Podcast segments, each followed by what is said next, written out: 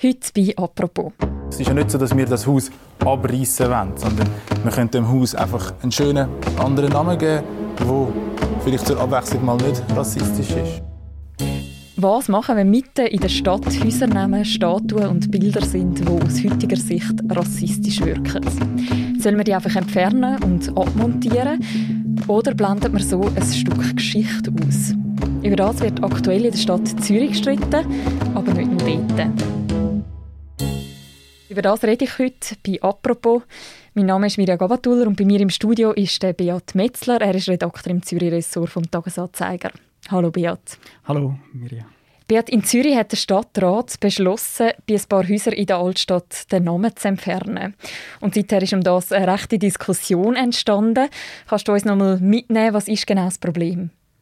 Ich glaube, das Grundproblem ist, dass die Leute das für einen völlig unverhältnismäßigen grossen Eingriff in die Altstadt finden. Und ein Historiker hat in der Endzeit einmal gesagt, wenn man das quasi zu Ende denkt, dann müssen wir die ganze Altstädte abreißen, weil äh, sie widersprechen eigentlich den Wert, den wir heute haben.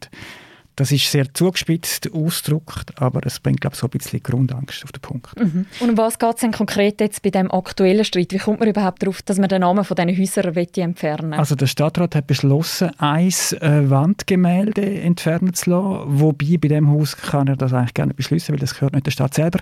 Aber bei zwei Häusern, die der Stadt selber gehören, sollte eine Inschrift wegkommen und dann geht es noch ein paar Tafeln von der, von der Denkmalpflege.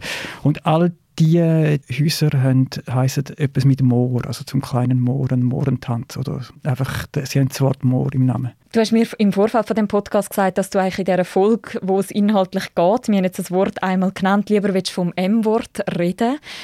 Und damit sind wir eigentlich schon mitten in der Diskussion drin. Wieso? Äh, wenn man davon ausgeht, dass es sich um einen rassistischen Begriff handelt, dann finde ich das nicht okay, wenn man den wiederholt, weil durch das tut man bei jeder Wiederholung tut man quasi die Beleidigung auch aussprechen. Das ist wie mit dem N-Wort und bei dem ist es ja relativ unbestritten, dass man das in der Öffentlichkeit nicht mehr sagt. Jetzt könnte man sagen, ich selber verstehe das Wort nicht als rassistisch. Wenn ich das sage, dann habe ich überhaupt keine schlechten Gedanken dabei. Das kann man so finden, aber gleichzeitig stehen dem Menschen gegenüber, schwarze Menschen, die sagen, doch, dem Wort werden wir beschimpft, mit dem werden wir rassistisch diskriminiert. Und ich finde, wenn man denen ihren Standpunkt ernst nimmt, dann ist es konsequent, dass man ein Wort sagt. Um die Häuser, was jetzt geht und um die Bilder, die stammen ja alle aus der Kolonialzeit. Was hat denn die Stadt Zürich mit dem Kolonialismus zu tun? Historisch ist das glaube ich, nicht so klar, weil gewisse von diesen Hausinschriften, von diesen M-Wörtern, die sind glaube ich, schon früher entstanden, also im späteren Mittelalter, wo der Kolonialismus noch nicht so ausprägt war. Aber vor einem halben Jahr ist ein Bericht herausgekommen von der Stadt Zürich, wo die Verflechtungen von der Stadt und vom, von der städtischen Wirtschaft in Kolonialismus beleuchtet. Und der kommt zum Schluss, dass die Stadt vom Sklavenhandel und von der Unterdrückung in der Kolonie stark profitiert hat, obwohl die Schweiz selber keine Kolonie hatte. Mhm. Zürich ist ja nicht der einzige Ort, wo es so Gemälde gibt und so Inschriften. Und es gibt ja immer wieder verschiedene Ideen, wie man mit so einem Erbe, mit so Altlasten könnte umgehen. Welche Vorschläge hat es denn bisher in Zürich gegeben? In Zürich ist bis jetzt die Diskussion, die ist relativ neu soweit ich informiert bin, hat die eigentlich erst vor eineinhalb Jahren oder so mal angefangen. Und es gibt eigentlich nur die zwei Möglichkeiten, dass man im Extremfall die Sachen entfernt oder sonst versucht, die zu kontextualisieren. Das heißt mit äh, QR-Codes oder Inschriften das historisch einordnet und auch sagt, dass es sich um problematische Zeichen handelt, wo man heute als problematisch könnte mhm. anschauen könnte. Also die Stadt Zürich hat sich entschieden, dass sie eben das kontextualisieren oder entfernen. Es gibt die beiden Sachen, die sie machen. Wieso? Was ist die offizielle Begründung? Also bei der Entfernung handelt es sich um ganz wenige Fälle. Und dort ist die Begründung, dass die Zeichen, die Inschriften, die Bilder so eine starke rassistische Wirkung haben, dass sich die Wirkung auch durch eine Kontextualisierung nicht abschwächen lässt. Also man kann sich das vorstellen, wenn man jemanden anflucht und nachher sagt, ich habe es aber so und so gemeint und das Wort hat vielleicht die und die Geschichte, der Fluch an sich, der bleibt und der ist stark und der trifft einem. Und dort ist die Entfernung beschlossen worden vom Stadtrat. Und äh, bei den anderen Sachen, die nicht so eine direkte Wirkung haben, ist das Ziel, dass man sie äh, historisch einordnet. Mhm. Und ist jetzt das Zufall, du hast gesagt, eben lang ist, das, ist da nichts passiert, die gibt es ja schon sehr, sehr lang, die Inschriften und die Bilder. Ist das Zufall, dass jetzt gerade 2021 da etwas in Bewegung kommt? Ich glaube, in den letzten Jahren ist die Sensibilität für das Thema stark gestiegen und dann im letzten Jahr sind auch die Black Lives Matter Demos dazugekommen und die haben sicher noch weiter Druck ausgeübt auf die Stadt, dass sie dann die Expertenkommissionen einberufen haben, wo das, wo das vorgearbeitet hat. Angestoßen hat die ganze Diskussion, wo jetzt eben ja in der Politik quasi auch zu einer Entscheidung geführt hat, ist ja ursprünglich angestoßen worden von einem Verein, der heißt von da. Was ist das für ein Verein und was ist dem sein Anliegen? Der Verein ist noch relativ jung, der ist mitgegründet worden vom Demba Fofana und ein der Motivationen oder ausschlaggebenden Momente war, wo die Stadt Café Mohrenkopf neu ausgeschrieben hat und gleichzeitig beschlossen hat, auf den Namen zu verzichten. Der grosse Schriftzug ist weggekommen, das Emblem ist weggekommen und das hat äh, Demba Fofana als befreiend empfunden und aus dem heraus den Verein gegründet, um noch weitere rassistische Zeichen unter anderem aus Zürich zu entfernen, aber auch allgemein, um gegen Rassismus vorzugehen. Die Auseinandersetzung mit Rassismus ist ein Prozess und die aktuelle Debatte hat ein weiteres Mal gezeigt, dass wir uns als Gesellschaft noch eher am Anfang davon befinden. Ich halte es darum aber für immens wichtig, dass wir lernen, auch Unangenehmes ansprechen und die Sachen jeweils beim Namen zu nennen. So wie das der Stadtrat bei den rassistischen Häusernamen und Wandbildern im Niederdorf gemacht hat. Meinem Wissen nach ist das nämlich eine Premiere in der Schweiz und darum definitiv ein Fortschritt. Jetzt hat es ja gegen den Plan auch recht viel Kritik gegeben, oder zumindest eine Diskussion ist um das Ganze herum entstanden. Wer ist denn gegen so eine Anpassung im Stadtbild und was sind denn Ihre Argumente? Es hat bisher drei Vorstöße im Gemeinderat und die sind von SVP, FDP und GLP Vertreterinnen gekommen. Und ein Wunsch wäre, dass man auf die Entfernung verzichtet und die Sachen kontextualisiert. Und ein anderer Wunsch ist, dass man nicht nur quasi Geschichtszeuge problematisiert und historisiert, wo sagen wir eher linke Positionen nicht passen, sondern zum Beispiel auch beim Lenin, wo ja in Zürich gelebt hat und was mehrere Plaketten hat zu dem, dass man auch dort auf die problematische Seite hinweist. Mhm. Es gibt ja aber auch eine Diskussion darum quasi von Leuten, die sagen, wenn man das entfernt, dann macht man sozusagen Geschichte von der Stadt unsichtbar, auch mit ihren problematischen Seiten und man kann eben wie nichts mehr daraus lernen. Wie würdest du diese Argumentation einschätzen? Trifft das nicht einen Punkt?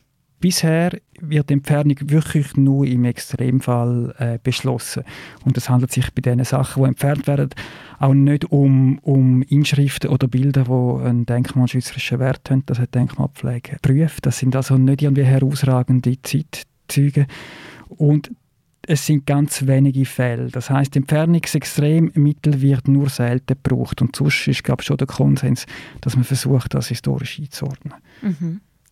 Es gibt noch so eine zweite Linie von der Argumentation, das findet man auch bei uns häufig in den Kommentaren, nämlich Leute, die eben sagen, ja, das M-Wort, das ist ja eigentlich früher mal positiv gemeint gewesen, das geht sogar auf den Heiligen zurück, also ist eigentlich etwas Positives.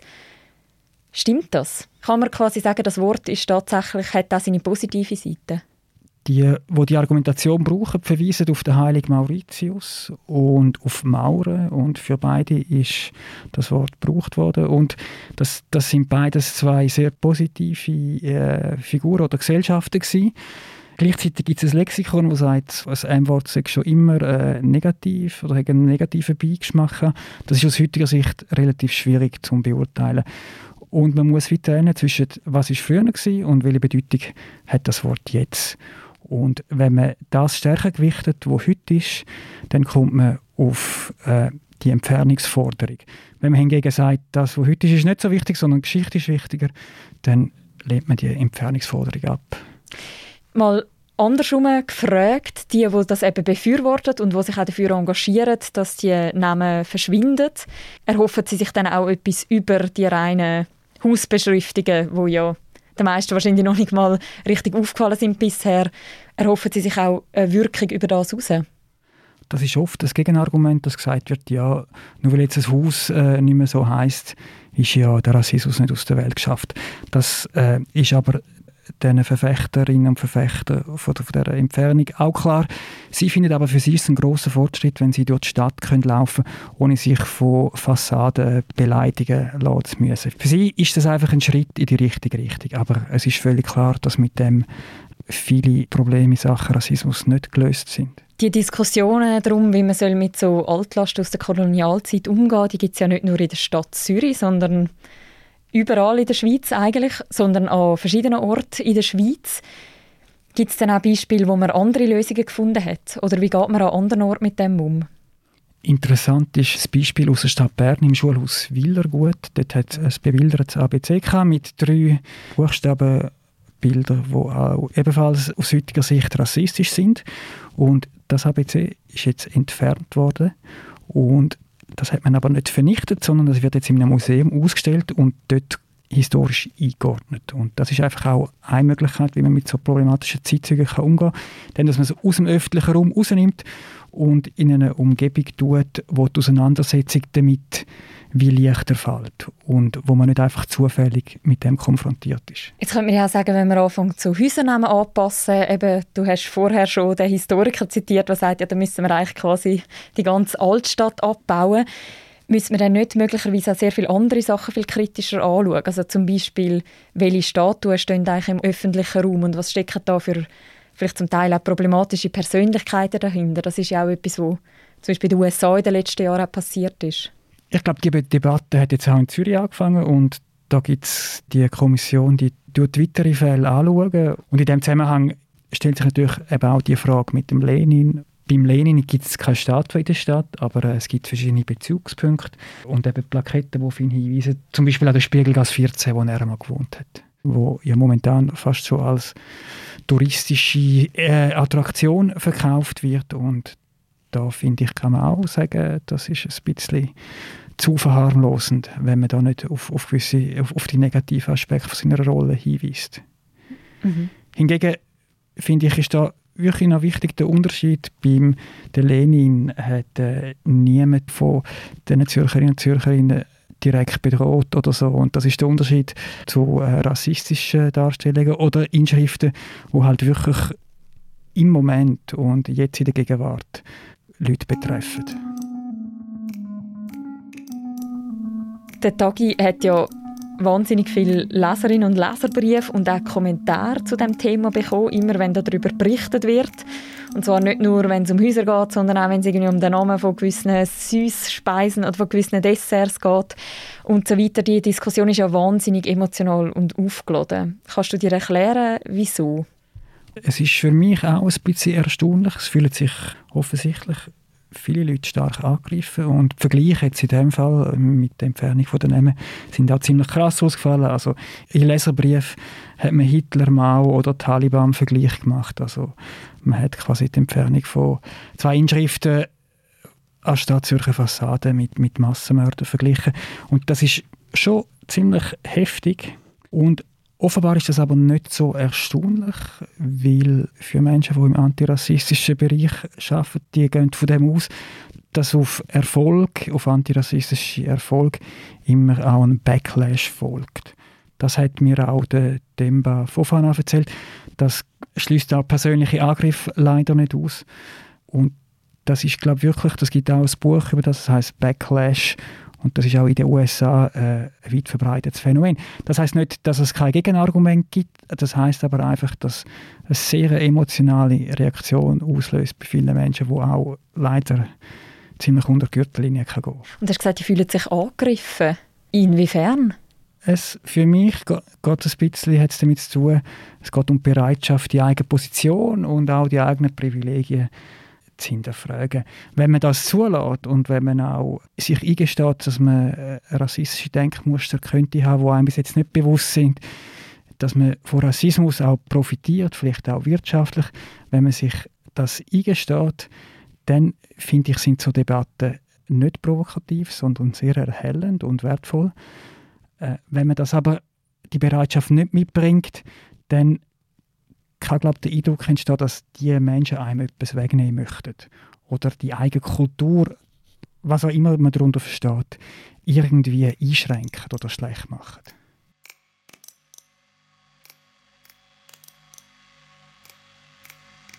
Danke vielmals, Beat, für das Gespräch.